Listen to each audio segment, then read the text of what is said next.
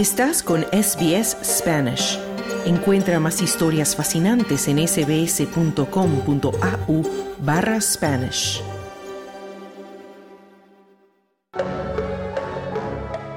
Estás escuchando SBS Audio Australia en Español. Mi nombre es Marcia de los Santos. Abrimos un espacio ahora para... Hablemos de fútbol. Así es, tiempo para hablar de uno de los deportes favoritos de nuestra comunidad, el fútbol. Y como cada semana, le damos la bienvenida a nuestro experto en la materia, Sergio Levinsky. Muy buenas tardes, Sergio. ¿Qué tal? ¿Qué tal, Marcia? ¿Cómo estás? Un placer. Comenzamos, Sergio, con la conmoción mundial por la muerte de Franz Beckenbauer, uno de los mejores defensores de la historia y leyenda total del fútbol alemán. Sí, tal cual, Marcia, tal cual. Eh, realmente el mundo está conmovido porque si bien eh, Franz Beckenbauer estaba muy enfermo ya hace tiempo, no salía prácticamente de su casa, eh, no, dejó de, no dejaba de ser una persona joven dentro de todo, 78 años, y además por todo lo que representa, ¿no? Un mundo del fútbol que se queda sin uno de los ya últimos mohicanos, porque entre, en los últimos 10 años fallecieron cinco de los mejores seis jugadores, los mejores jugadores de la historia. En 2014 falleció Alfredo Di Stefano, en 2016 Johan Cruyff, en 2020 Diego Maradona, en 2022 Pelé y ahora Franz Beckenbauer, ¿no? Realmente tremendo, Franz Beckenbauer, el Kaiser, como se le llamaba también, el emperador, por su manera tan elegante, tan florida de jugar. Vos sabés que Johan Cruyff, que fue un gran rival de él en el Ajax de Holanda, que fue rival del Bayern Múnich, el gran equipo en el que jugó Franz Beckenbauer, además de la selección alemana, decía que Franz Beckenbauer era un defensor que jugaba. Es algo bastante raro, es el defensor normalmente está para marcar, para defender, pero Franz Beckenbauer su mayor característica era jugar al fútbol, jugar muy bien con la pelota, dar pases excelentes, darle velocidad. Eh, es un poco raro. Eh, y él más, más que todo inventó prácticamente el puesto de líbero, un puesto que no existía casi hasta que él empezó a jugar. Él empezó siendo volante, es decir, mediocampista, y después se fue retrasando en la cancha con un esquema en el que había jugadores que se dedicaban a marcar a los rivales y él quedaba libre para decidir lo que quisiera hacer como salida del equipo. Esto fue tan, tan espectacular, tuvo tanto éxito Alemania con, con su manera de jugar y también el Bayern, que por muchos años ya cuando Franz Beckenbauer había dejado, Alemania seguía jugando igual buscando un reemplazante que por supuesto nunca encontró a ese nivel como el de Beckenbauer, ¿no? Un jugador distinto a todo, un jugador con una técnica y una dinámica muy particulares que además ganó muchísimas cosas, porque Beckenbauer, eh, primero que todo, es el único defensor de la historia Marcia que ganó dos balones de oro, es decir, dos veces fue elegido mejor jugador del mundo siendo defensor, algo bastante poco común. Y por otro lado, también Beckenbauer ganó eh, mundiales de fútbol con la selección, fue el capitán que levantó la Copa del Mundo en Alemania 74 como local, en una gran final frente a la Holanda y Johan Cruyff, ganó tres Copas de Europa con el Bayern Múnich y después ganó una Eurocopa también con Alemania, es decir, ganó los torneos más importantes, tanto con la selección como con el Bayern Múnich. Así que se lo va a recordar mucho. Y también para terminar te cuento que él jugó en el Cosmos de Nueva York junto con Edson Arantes de Nacimiento, es decir, con Pelé, ¿no? Eh, muy amigo de Pelé, porque han compartido muchísimas cosas allí, así que bueno, eh, siempre ha muy considerado. Después, además, otra cosa importante de Beckenbauer es que cuando dejó de jugar al fútbol, por un lapso muy corto fue entrenador y fue campeón del mundo también como entrenador. Es una característica que solo tres personas eh, han logrado en la historia del fútbol, ¿no?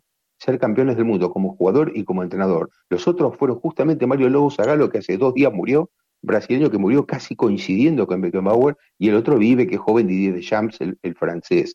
Pero Beckenbauer fue campeón del mundo como jugador y fue campeón del mundo como entrenador en Italia 90 en la final recordada frente a Argentina, en Roma.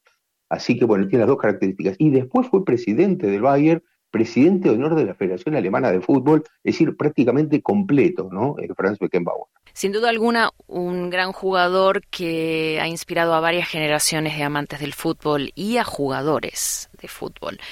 Sergio, ¿qué te parece si hablamos ahora un poco sobre la crisis del fútbol árabe? Porque tengo entendido que hay una gran cantidad de jugadores extranjeros que se quieren volver porque no se adaptan a su cultura. Tal cual, Marcia, tal cual. Es bastante extraño este fenómeno, porque vos sabés que lleva gastado muchísimo dinero el fútbol árabe. Nada más que el año pasado se gastó mil millones de euros en contrataciones de jugadores. Es una cifra tremenda, 94 fichajes de las mejores, mejores estrellas del mundo, ¿no? Se han llevado los mejores, a Karim Benzema, a Sadio Mané, ahora se quieren llevar a Mohamed Salah, se han llevado a Jordan Henderson de Liverpool, a los mejores jugadores. Pero no hay caso, parece que no hay tanta asistencia de público, que por ahora eh, hay equipos que inclusive juegan con 300 personas, 400 personas en, los estadios, es realmente muy poco. Y el otro tema de eso es, muy, desmotivante, mm. tristísimo, muy desmotivante. Y por otro lado, claro, lo que está empezando a pasar es que entre el, el modo de vida tan distinto a Occidente y que los jugadores tan acostumbrados a tanto público ven que no hay público, que no hay un gran interés, entonces ya los jugadores empiezan a decir que se quieren ir o a veces hasta manifestarlo directamente. Por ejemplo, Karim Benzema en el Mundial de Clubes pasado, que se jugó hace pocos días en Arabia Saudita, directamente terminó su participación y se fue sin destino. No se sabía dónde estaba Karim Benzema, después se lo encontró en Madrid, pero bueno, Benzema se fue descontento con la situación. Henderson, que es el que te mencionaba de Liverpool, jugador veterano que fue muy criticado por irse de Liverpool y dejar el equipo cuando era capitán, ahora dice que se arrepiente de haberse ido y que quiere volver al fútbol inglés. Bueno, así como ellos hay cantidad de jugadores que están arrepentidísimos de la situación. ¿Sabes que esto se lo llama en, en Arabia sport washing? Sport washing es una manera de lavar la cara eh, deportivamente, ¿no? Mostrar una cara bonita, deportiva, por el lado de Arabia Saudita, que se está planteando gastar otros mil millones, Marcia, en contratar más jugadores, a ver si con esto puede cambiar la situación. Pero la media de espectadores por partido en el fútbol árabe es de 8.500 personas. Estamos hablando de que un partido, no sé, eh, Barcelona-Real Madrid van 70.000, 80.000. Eh, lo mismo un partido, no sé, de Champions entre el Bayern o, cualquier equipo, o eh, no sé, de los grandes de Real Madrid. En general todos llevan muchísima gente. Hablar de 8.500 personas en un público que supuestamente está ávido por ver estrellas, estamos hablando de una crisis realmente importante. Así que bueno, se debate un poco Arabia Saudita de qué hacer con esto porque quiere seguir gastando, porque vos sabés, Marcia, que el 2034 Arabia Saudita ya tiene otorgada la sede del Mundial. Es decir, va, va, a organizar un Mundial. Entonces, claro, ellos quieren ir para arriba, quieren ir creciendo con el fútbol, pero se encuentran ante toda esta situación. El público no responde mucho, sí los, los derechos de televisión, que es lo que más en este momento les está redituando, y lo que dice eh, Bin Salman, que es el príncipe de Arabia Saudita, es que hasta ahora el fútbol lo que a él le importa es que rinde el 1% del PBI del país. Pero claro, todo esto en derechos de televisión y en, otras cuestiones. En lo que es el fenómeno cultural, por ahora está en veremos. Claro, ese fenómeno cultural que no se puede comprar con dinero. Exactamente, exactamente. Sergio, Hablemos ahora de las noticias de la Supercopa de España que comienza mañana en Arabia Saudita, ¿no es así? Sí, sí, efectivamente. Mira, hablábamos, eh, viene muy bien para hablar de esto, ¿no? Porque fíjate, otro de los elementos del sport washing es justamente esta Supercopa de España. Porque uno dice, qué raro, Marciano, uno habla de Supercopa de España, cuatro equipos españoles, Atlético, Real Madrid, Barcelona y Osasuna, y juegan en Arabia Saudita, fíjate, en territorio de Arabia Saudita porque pusieron dinero hasta 2029. Es decir, la, Supercopa de España se juega cada año, por 10 años se está jugando la Supercopa de España en Arabia Saudita. Y también la de Italia, por cierto, se está jugando en Arabia Saudita. Entonces, bueno, e, e, entre tantos otros espectáculos se están montando este, que comienza en las próximas horas. Es un cuadrangular en el que se juegan dos semifinales y los dos ganadores juegan la final. Bueno, en este caso, el primer partido es un gran partido, es un partido entre Atlético y Real Madrid. Es decir, estamos hablando del clásico de Madrid trasladado a, país árabe, ¿no? Trasladado a Arabia Saudita, con una particularidad que hay que comentar aquí, que es que es bastante raro esto, no suele ocurrir mucho, que Atlético y Real Madrid van a jugar tres veces en menos de un mes.